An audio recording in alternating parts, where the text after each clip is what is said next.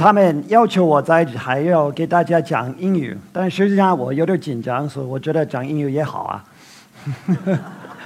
所以我以后要这个讲这个英文的。Okay, I read a few years ago in a magazine, a scientific magazine, about the curiosity gene. I called it 好奇基因. They had done some studies on some uh, small animals and found that some individuals were more likely to be curious than their peers and the rest.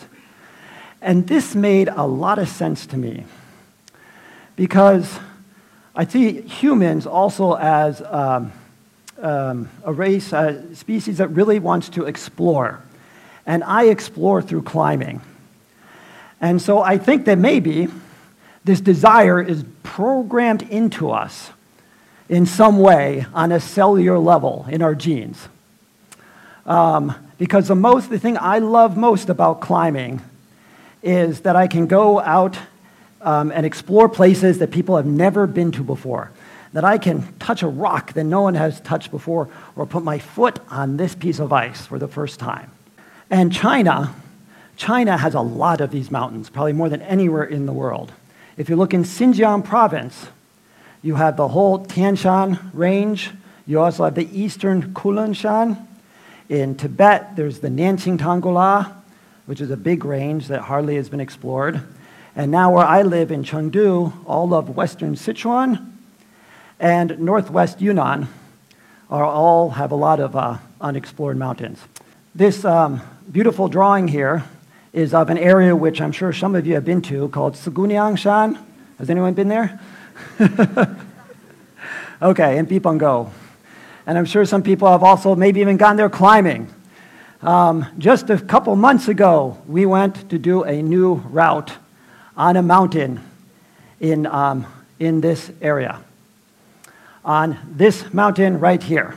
Now, most people see this picture or mountain and you think, oh, that's beautiful.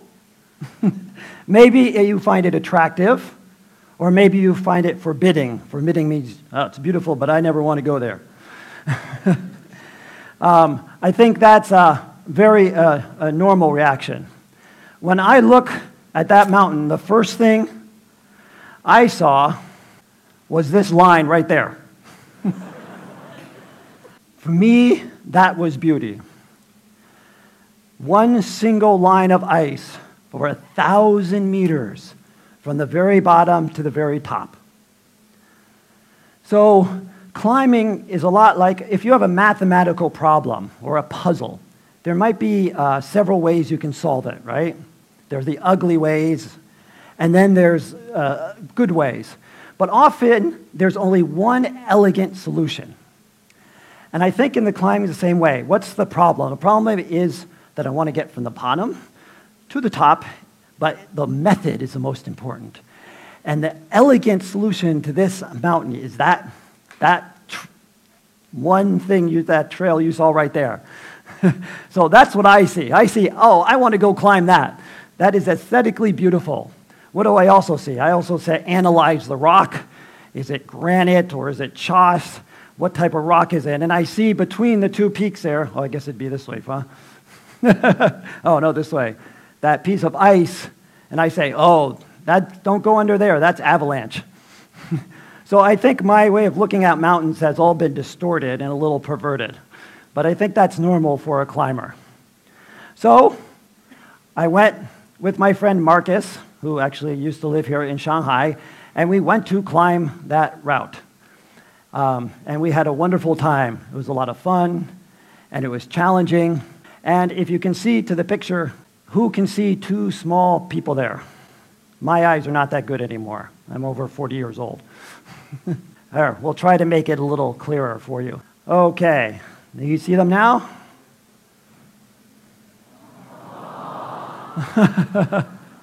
so we spent three days almost on the face in this way. Marcus is up top. I'm actually now, now the person below. This is what I, how I love to climb personally. But I think climbing, just in general, in terms of climbing, is a very, you could say it's a, it's a selfish sport. This picture I took in the year 2000. after I had come down from making the summit of Mount Nianqing Tanggula in near Lhasa in Tibet, in Xizang. I had come down three weeks on the mountain. I woke up early before sunrise, and I went to this small hermitage. I walked like half an hour over here, and I started taking pictures of this hermitage when the sun was coming up. And it was at that time that I started thinking about what is the more significance of the sport of climbing and um, how can it be more meaningful um, to uh, you, to our children. And I think now I'm going to give us some examples. Here is, um, these are uh, blue sheep. In Chinese, it's called yanyang. And they live actually mostly only in China, in Tibet, and in Sichuan. Um, I often see them when I go up into the mountains. They live above 4,500 meters, normally above 4,000 meter elevation. Um, they are protected species. However, two times we have bumped into people who were hunting them and had killed them. At one time, they offered to give me some to eat. um, of course, this is um, not allowed right? How they capture them is with a snare, um, the metal like this, which is in a turf, and then you tie it to a bush or a rock at about this height, and the, um, the supposedly the sheep comes through with its uh, neck. The neck gets caught around, and then it can't move, and then it slowly dies a slow death until the person comes up. Um, so I find these very often still when I go into the mountains. And this is, if you're a climber, these are the only things you're going to pretty much find if, you, if you're a climber. Um, but what I do is I cut them away and then throw them. um, but um, one time when I was walking and um, I fell, tripped, and actually almost went down a cliff. And I realized that I had been snared on my foot. Um, so this is um, one thing that we see often when we are climbing. Um, another thing that we saw, everybody knows about how the glaciers in the world are shrinking. Right? We all hear about that on the news. Uh, the big thing was about Antarctica, a big piece of glacier which was going to flow out to sea, right? Through climbing, I actually see in a real time the glacier is shrinking. And this, of course, is due to global warming. So I get to see in the mountains what global warming does in a real time way. And I think this is very significant because it really drives home or makes you think about what we're doing to this planet. Um, this is a glacier, and of course, you can see the stream coming, coming out of the um, glacier. And the first time I came here, the streams were small and there was a lot of ice. The last time I went, several years later, when I went to, oh, this, sorry, this is a glacier on Mount Que'ershan, which is also in western Sichuan province. Um, the last time I went there, there were parts of glacier already gone, and the, the rock bed below, the bedrock below was exposed. Rock that had probably not seen sunlight for tens of thousands of years. And climbing is actually becoming now more dangerous because of global warming and the melting of the glaciers. This is a small hermitage at 4,600 meter elevation near Mount Yamalong, uh, also in Sichuan. um, which we um, happened to come to and spend the night. I um, and the local people, uh, of course, Tibetan, invited us in to participate in the ceremony. And then the next day, the Lama told me all about the sacred mountains around. He's saying that mountain is sacred in the name, and that mountain is sacred and why, and this and that. Um, and I thought he knew we were going climbing.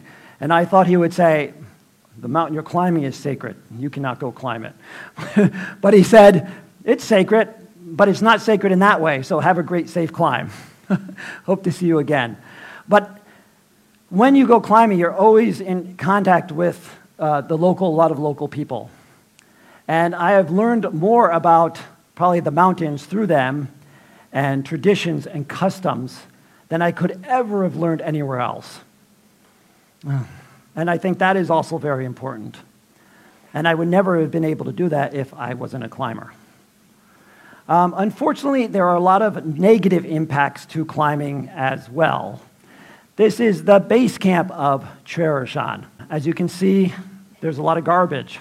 In 2004, um, me and a climber named Maihua made the uh, uh, second was the second actually second ascent of the mountain, but we climbed it and we made a report about it. And so the following year, other climbers started coming from all over China, and so very quickly there was a lot of garbage all over the mountain. And I felt personally responsible for that because I was the person that originally helped establish this mountain for climbing. Now that there was garbage all over places, there are not too many places in this world where there are no people that are still completely pristine. As climbers, we have, uh, we can go to these places. We're able to go to these places. And that's, but we also have to be respect them. Um, in the United States now, there are some mountains which have so many climbers 10,000, 20,000 a year, year. And what do climbers do on the mountain? There are no bathrooms, right? So you just go down and come back. Where does it go? It goes on the snow. It's so cold it stays there, and then it slowly goes down the mountain. Now, where do all rivers start from? The mountain, a glacier, right? And where do those rivers flow? They flow to reservoirs where water we drink. There's so many people on the mount, some mountains now in North America, Mount Rainier um, and others, Mount Whitney, that they require you to bring what they call a wag bag. I don't know what it actually means up there. It's like a Ziploc baggie. And you have to go in, take it, and put in your backpack and carry it down the mountain. You're not allowed to leave it there. and so when you get there, you have to deal with it properly. Okay. Actually, um, uh, Tina mentioned Banjifeng. Banjifeng is now getting so popular that I think soon that could start to be a problem here in China. I don't know how many of you heard about the accident on Mount Everest, Chomolungma, this spring, where 16 of the Sherpas uh, died in an avalanche. I'm sure a lot of people heard about that. Um, Sherpas are actually descendants from Tibetans, and they were traditionally the workforce or the work people on Mount Everest, on the south side and the Nepal side of Mount Everest. And there is, uh, from base camp up to Camp 2, there's a very dangerous part of the route. It's called, there's a, the Khumbu Ice Fall. And there are a group of these Tibetans I mean, not Tibetans, uh, the uh, Sherpas, which they call the ice fall, fall doctors. And they're very strong, but they don't have much actual climbing experience. And they're responsible for putting the ropes in and the ladders and everything so that these clients who pay 50,000 US dollars each can go up and go summit Mount Everest. This year, when they were setting, when the Sherpa icefall doctors were setting the route, a big avalanche came down and it killed 16 of them in one go. Um, all the Sherpas on Mount Everest decided, out of respect for them, that they were not going to work anymore. But uh, if the Sherpas do not work, no, none of these commercial expeditions, none of these clients who pay $50,000 can get to the summit. But another reason they decide not to work is because over the last few years, they get very low pay, they work hard, and they don't get much respect at all. Hmm. You think, if you had to pay $50,000, what is the Sherpa? How does he see that? That's a lot of money. So a lot of it was also because they were just, because of the exploitation of their services. And they said, I quit this year. And nobody could climb. I thought that was really good, actually. um, so, but that, so traditionally climbers have also, in a lot of ways, taken advantage of uh, the local people um, in that way. So, I think as, um, as climbers, we, get, we have the unique perspective. We get to see things that people never go see. We get to go to places we never get to go to. And thus, it's, um, we have a responsibility we have a privilege. This is a privilege that we can go there. But we, with privilege comes responsibility. We have a responsibility to protect those places. Um, and our unique perspective makes it that we can do that in many different ways. Um, in many, many different ways. So we can do it by um, helping educate people about species protection, because uh, we saw how they kill the blue sheep. We can do it by um, educating people and having people learn about uh, climate change, because we've seen it with our own eyes. Right? We can do it by going and actually helping the local people who live in these areas and make their living from the mountains, maybe through education and other ways. So those are all very important. And these are things that actually climbers are all um, doing now, and um, I think is what makes um, the sport uh, of climbing very valuable and meaningful for me now. Um, we're all guests um, on the mountain, but eventually we must go home, and we want to leave it uh, how we found it. Um, we will always keep exploring because, and I will keep exploring through climbing because I think it's in my genes. but we must do so in a very responsible way. And, by, and then through that, we can have the most, most fun and um, let our children and our children's children um, enjoy the mountains just the way I did for many generations to come. So that's the end. Thank you.